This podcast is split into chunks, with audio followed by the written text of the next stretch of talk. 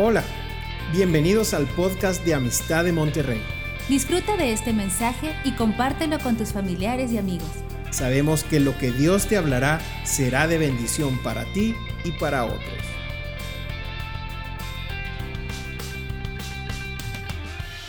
Y mire, vamos a la palabra rápidamente. Yo quiero compartir contigo en el Evangelio de Juan. Sabes, la última frase que nuestro Señor Jesucristo les dice a sus discípulos en el aposento alto es la siguiente. Así es como termina él su sermón. Estas son las últimas palabras que Jesús les da a sus discípulos antes de ser capturado en el huerto del Getsemaní y después de ser llevado a la cruz del Calvario. Y al final del versículo 16, del capítulo 16, él dice lo siguiente, pero confiad, yo he vencido al mundo. Confíen, yo he vencido al mundo. Y no solamente Jesús venció al mundo, estaba por vencer también a Satanás en la cruz del Calvario y tres días después estaba por vencer la muerte en la resurrección. Jesucristo con su vida venció al mundo. Con su muerte venció a Satanás y todos esos principados y potestades, como dice Colosenses 2. Y con su resurrección venció la muerte. Tú y yo estamos siguiendo a un vencedor. Tú y yo adoramos, tú y yo seguimos, tú y yo imitamos a un triunfador. Cristo no fue, escúchame bien, Cristo no fue como víctima a la cruz del Calvario. Sí es cierto. Juan el Bautista decía, Él es el Cordero de Dios que quita el pecado del mundo, pero Él fue a la cruz como el pastor que da la vida por sus ovejas. Y Él dijo, a mí nadie me quita la vida, yo la pongo por mis ovejas. Él fue en victoria y en triunfo a la cruz. La cruz no fue derrota, sino victoria. La cruz no es muerte, sino vida. La cruz no es debilidad, sino poder de Dios. Seguimos a un Señor vencedor, tú y yo. Les dice a sus muchachos, eh, eh, tengan ánimo, confíen, esa es la palabra. En varias ocasiones Jesús usa esa palabra diciéndoles, ánimo muchachos, confíen. Cuando tú ves el Evangelio de Mateo, se lo dice aquel paralítico que lo llevan en un lecho cargado cuatro amigos. Y cuando llegan, abren el, abren el boquete en el techo, lo bajan delante de Jesús. Y Jesús lo primero que le dice es, ten ánimo, tus pecados son perdonados. Luego le repite esta misma palabra a una mujer desahuciada. Tenía una enfermedad de flujo de sangre, 12 años enferma. Todos los médicos la habían desahuciado, se había acabado todo su dinero. Y ella tuvo la fe para creer y decir, si tan solo tocar el borde de su manto, seré sana. Y en fe ella se acerca a nuestro Señor y toca el borde de su manto y es sanada. Y Jesús se voltea y le dice, ten ánimo hija, tu fe te ha salvado. La misma palabra. Fue la misma palabra que le dijeron a aquel ciego que estaba mendigando junto al camino, Bartimeo. Él estaba desesperado, gritando, Hijo de David, ten misericordia de mí. Y de repente Jesús se para en su trayecto y lo llama. Y la gente le dice, a Bartimeo esta palabra. Ten ánimo, Bartimeo, anímate, el Señor te llama. La misma palabra que nuestro Señor Jesucristo usó cuando iban navegando sus discípulos en el mar de Galilea. Dice que la navegación era difícil. Había un viento que se les oponía y navegaban con mucha dificultad. De repente Jesús se va acercando a ellos caminando sobre el agua. Y cuando lo ven los, los discípulos se asustan y Jesús les dice esta palabra. Tengan ánimo, soy yo. La misma palabra que nuestro Señor Jesucristo le da una noche a Pablo estando en la cárcel, estando preso en Jerusalén. Ese día había estado ante el concilio de los judíos y se había hecho una querella al grado de que los romanos tuvieron que rescatarlo de ese lugar porque lo iban a hacer pedazos, lo querían matar. Y ahí está en la fortaleza Pedro, eh, eh, Pablo preso. Y en la noche se le aparece el Señor Jesucristo y le dice esta palabra: Ten ánimo, Pablo. Así como has compartido, así como has predicado en Jerusalén, lo vas a hacer en Roma.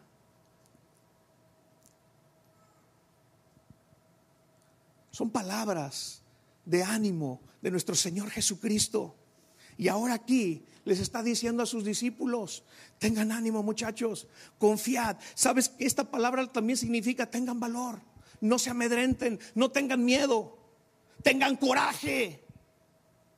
¿Por qué les está diciendo esto? Porque les, les, acaba de decir a los discípulos que en el mundo van a tener aflicción que en el mundo van a ser perseguidos, van a ser odiados, inclusive hasta matados. Les acaba de decir en el capítulo anterior. Y les acaba de decir, me voy muchachos, los voy a dejar. Voy al cielo a separarles lugar en la casa de mi padre. Les voy a hacer morada.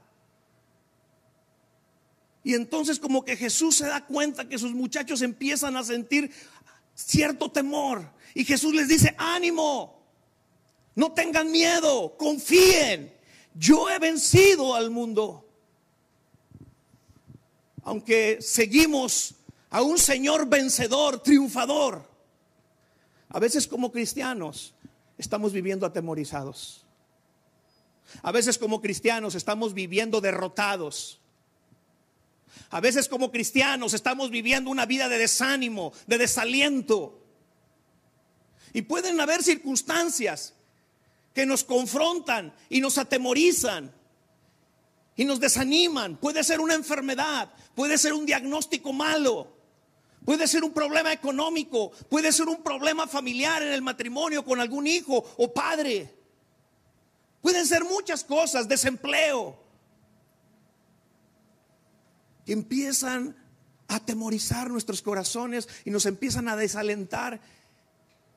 Puede ser tal vez nuestros fracasos. ¿Cuántas veces tiene que fracasar un cristiano para sentirse un perdedor? Y vivimos estas vidas de derrota cuando nosotros estamos siguiendo a un Dios triunfador. No es compatible tener un Señor vencedor y que un discípulo viva en derrota.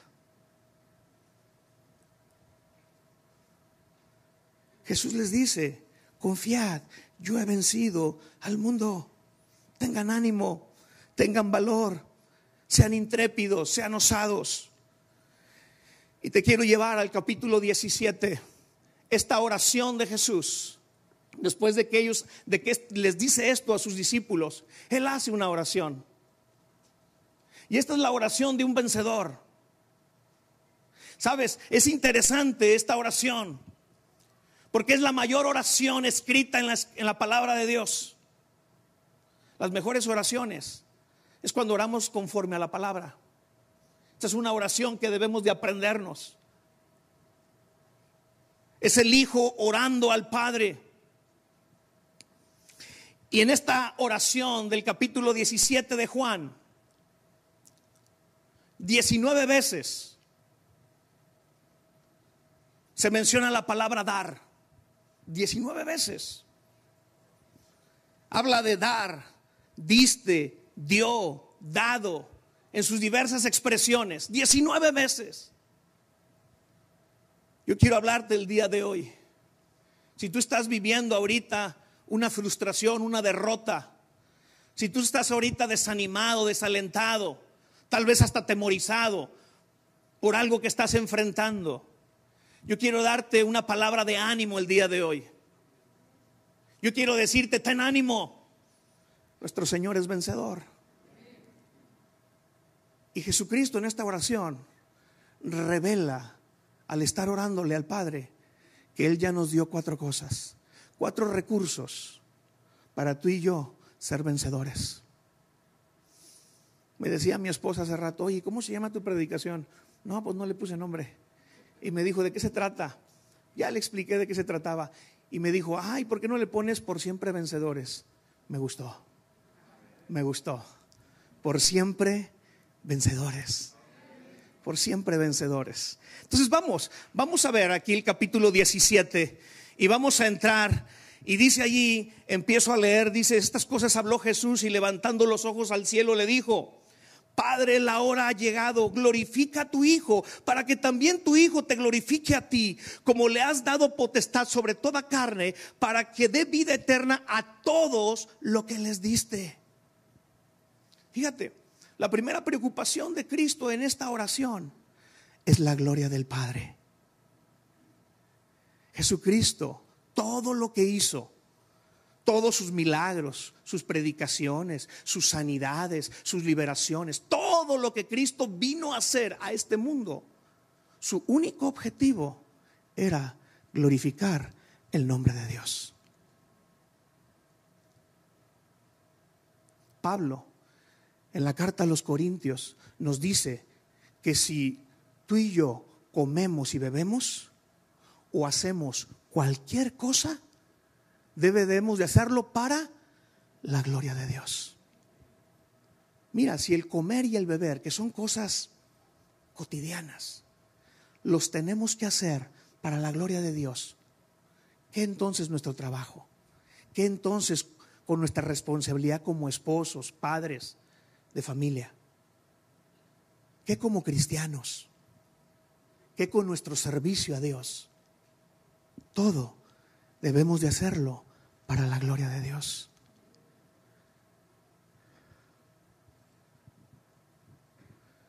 Lo primero que Jesucristo enseña a sus discípulos en el Sermón del Monte, cuando los discípulos le dicen, Señor, enséñanos a orar, Jesucristo les enseña el Padre nuestro. Y la primera petición del Padre nuestro es, Padre nuestro que estás en el cielo, y aquí viene la primera petición, santificado sea tu nombre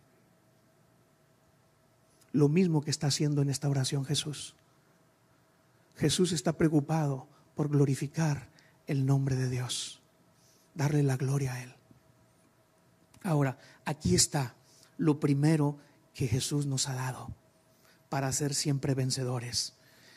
Dice el versículo 2, como, les como le has dado potestad sobre toda carne, hablando del Hijo, dice allí, para que dé vida eterna a todos los que le diste.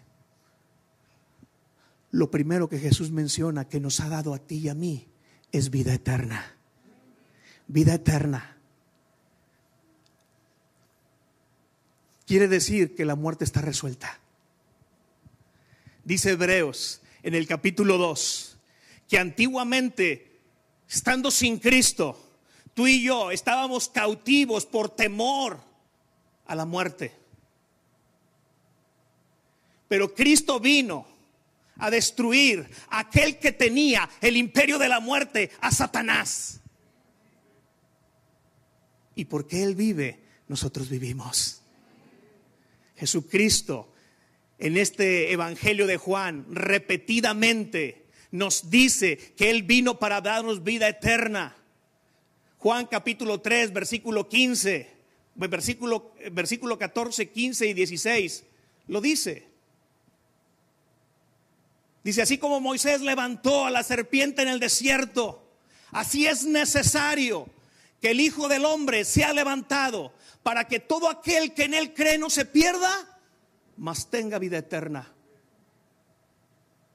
De tal manera amó Dios al mundo que ha dado a su Hijo unigénito para que todo aquel que en él crea no se pierda, mas tenga vida eterna. Y el último versículo de ese mismo capítulo 3 dice, si crees en el Hijo, tienes vida eterna. Qué increíble que en un solo capítulo del Evangelio de Juan tres veces repite este privilegio que tenemos tú y yo, este recurso, la vida eterna. Cuando tú y yo echamos mano de la vida eterna, somos más que vencedores.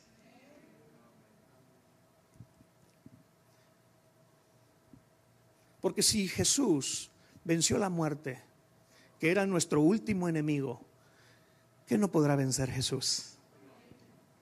¿Qué enemigo puede ponerse enfrente de nosotros que nuestro Señor no pueda tumbar? Si ya derrotó la muerte y nos ha dado vida eterna. Para, dice allí, para que dé vida eterna a todos los que le diste. Qué, increíble frase. Porque normalmente nosotros pensamos de Cristo como el regalo del Padre para la humanidad. Y definitivamente lo es. El mejor regalo del Padre para el mundo se llama Jesucristo. Pero aquí está otra verdad. Lo que está diciendo es que tú y yo somos el regalo del Padre para el Hijo. increíble. Piensa en esto. Tú eres un regalo para Jesús de parte de Dios Padre. ¿Puedes creer eso? ¿Puedes creer eso? Que tu vida, tu persona, Tú eres un regalo especial para Jesús de parte del Padre. Wow. ¿Yo? ¿Un regalo para Jesús? Sí, eso es lo que está diciendo Él. Yo les he dado vida eterna a todos los que me diste. Wow. Repite conmigo. Y di, yo soy un regalo para Jesús de parte del Padre. Créelo, esa es una verdad. Cuando yo entiendo esto, yo soy más que vencedor.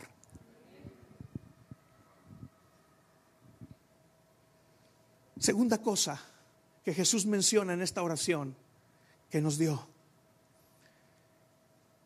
dice allí en el versículo 6, he manifestado tu nombre a los hombres que del mundo me diste. Otra vez lo repite, los que me diste, tuyos eran, pero me los diste. Tercera vez, y han guardado tu palabra. La segunda cosa que Jesús nos dio es el conocimiento, la revelación del nombre de Dios. El nombre más común de Dios en el Antiguo Testamento era yo soy. Jehová o Yahvé. Yo soy. Pero si algo vino a ser Jesús, dice Juan en el capítulo 1, que él vino a revelar al Padre, fue una de fue parte de su misión al venir a este mundo, revelar al yo soy, al gran yo soy. Y en el evangelio de Juan, siete veces Jesús dice, "Yo soy el pan de vida." Yo soy el buen pastor. Yo soy la vida eterna. Yo soy la luz de este mundo. Yo soy el camino, la verdad y la vida. Yo soy la vid verdadera, la puerta de las ovejas. Y con todos estos nombres, Jesús nos está revelando al Padre. Jesús revela al Padre, Jesús revela el nombre de Dios. Hay poder en el nombre de Jesús. Escúchame, hay poder en el nombre de Jesús. Dice Romanos en el capítulo 10 que cuando nosotros invocamos su nombre hay salvación. Qué poder tan tremendo. Hay salvación para el que invoca el nombre de Dios. En el nombre de Dios echamos fuera demonios. Marcos capítulo 16 lo dice. A los que creen en mí harán las siguientes cosas. En mi nombre echarán fuera demonios. Wow. Qué poder hay en el nombre de Jesús. Tenemos vida en el nombre de Cristo. Dice Juan 20, 31. Somos hijos en su nombre. Juan capítulo 1, versículo 12. Juan 14, 14 nos dice que nuestras oraciones son contestadas cuando lo pedimos en el nombre de Jesús. Recibimos el poder de Dios, el Espíritu Santo en su nombre. Juan 14, 26. Hay sanidad en el nombre de Jesús.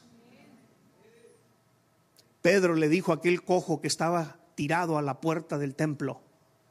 Le dijo, no tengo oro ni tengo plata, pero lo que tengo te doy. En el nombre de Jesús, levántate y anda. Y tuvo sanidad aquel cojo en el nombre de Cristo. Hay sanidad en el nombre de Jesús. Hay perdón de pecados en el nombre de Cristo. Mi amado, el nombre de Jesús es poderoso. El nombre de Dios es poderoso. Y cuando yo echo mano de este recurso, soy más que vencedor. Tercera cosa que Jesús menciona en esta oración que Él nos da. Versículo 14. Dice allí, yo les dado, yo les he dado tu palabra y el mundo les aborreció porque no son del mundo como tampoco yo soy del mundo. Este es el tercer recurso que Jesús nos ha dado para ser siempre triunfadores siempre vencedores. Nos ha dado su palabra. Y dice Efesios en el capítulo 6 que la palabra de Dios es la espada del Espíritu. Jesús venció a Satanás en el desierto. Después de 40 días de ayuno, Satanás fue a tentarlo. Y las tres tentaciones, Jesús las vence con la palabra. Jesús le dijo, escrito está Satanás, y Jesús le aventó tres espadazos de la palabra. Y Satanás fue vencido. Lo soltó, no pudo con él. Si algo teme Satanás, lo mi amado, es la espada de la palabra. El cristiano que es un vencedor, conoce la palabra y sabe usarla, es diestro con él. Mi amado, Dios te ha otorgado una, una espada. Tú y yo tenemos que ser gladiadores. Tú y yo tenemos que entrenar con esa espada. Nadie nace siendo diestro con una espada. Se requiere y se exige entrenamiento para poderla usar correctamente al momento del combate.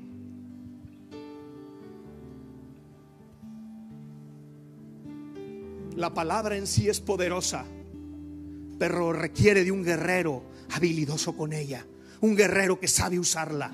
Un guerrero que sabe sacarla en el momento de la necesidad. Tú y yo somos más que vencedores por la palabra del Señor.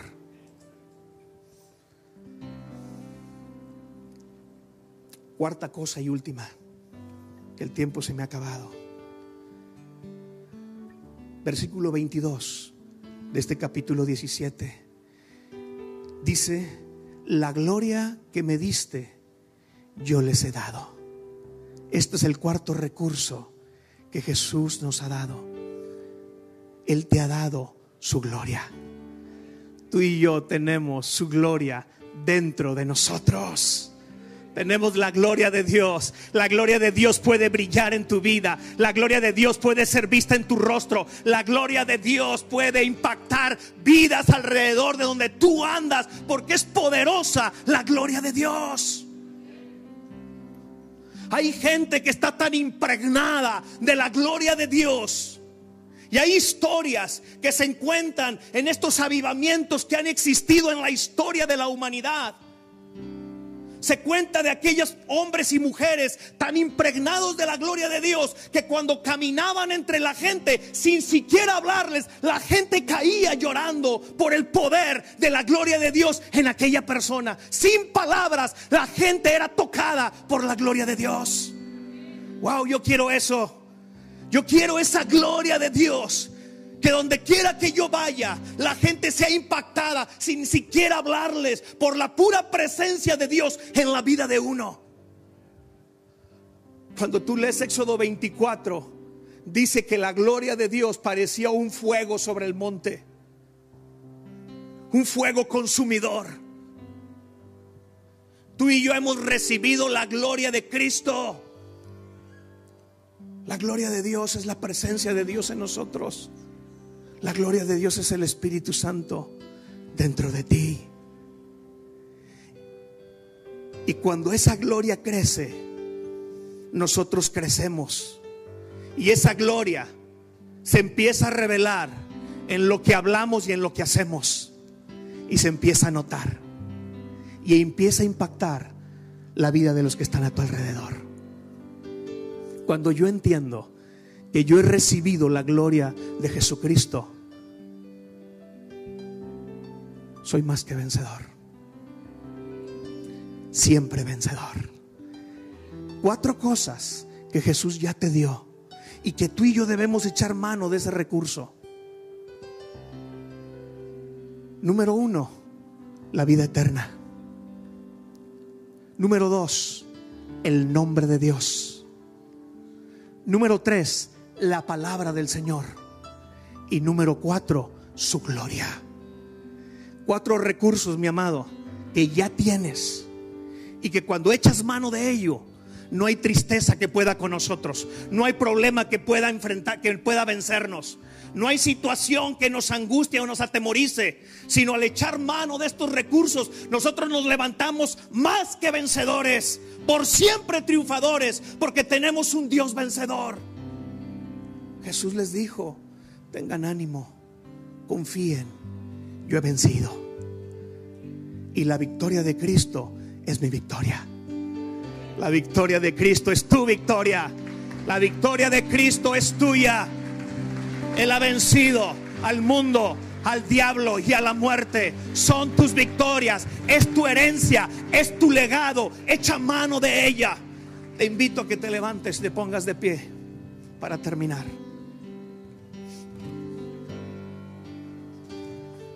Cierra por un momento allí tus ojos. Tal vez hay alguien que por primera vez ha escuchado un mensaje por primera vez asistido a una iglesia cristiana. Tal vez estás en este auditorio o estás escuchándome a través del Facebook o de YouTube. Escúchame, cuando tú naciste por primera vez, naciste en Adán y naciste siendo un perdedor. Pero tu segundo nacimiento, por la fe en Jesucristo, tú naciste siendo un vencedor. Nuestro segundo nacimiento nos hace vencedores porque estamos en Cristo. Oíme, tú que vienes por primera vez, si tú has vivido una vida de derrota, de fracaso, tú necesitas a Cristo en tu vida para ser un vencedor. Y yo te invito a que hagas esta oración junto conmigo en esta mañana. Cierra ahí tus ojos y repite esta oración y dile, Señor, en este día yo me arrepiento de mis pecados. Te pido perdón por cada uno de ellos. Y hoy te ruego que me limpies con la sangre de mi Señor Jesucristo, quien murió por mí en la cruz del Calvario. Hoy abro mi corazón para que Cristo sea mi Salvador y mi Señor. Hoy yo declaro que Él resucitó, venció al mundo, venció a Satanás y venció la muerte. Y hoy está vivo sentado a la diestra del Padre. Hoy yo declaro estos recursos que vienen a mi vida, la vida eterna, el nombre de Dios, la palabra del Señor. Y su gloria, su Espíritu Santo. Señor, te doy gracias en el nombre de Jesús. Amén. Esperamos que este mensaje te ayude en tu vida diaria. No olvides suscribirte y seguirnos en nuestras redes sociales. Somos familia amistad.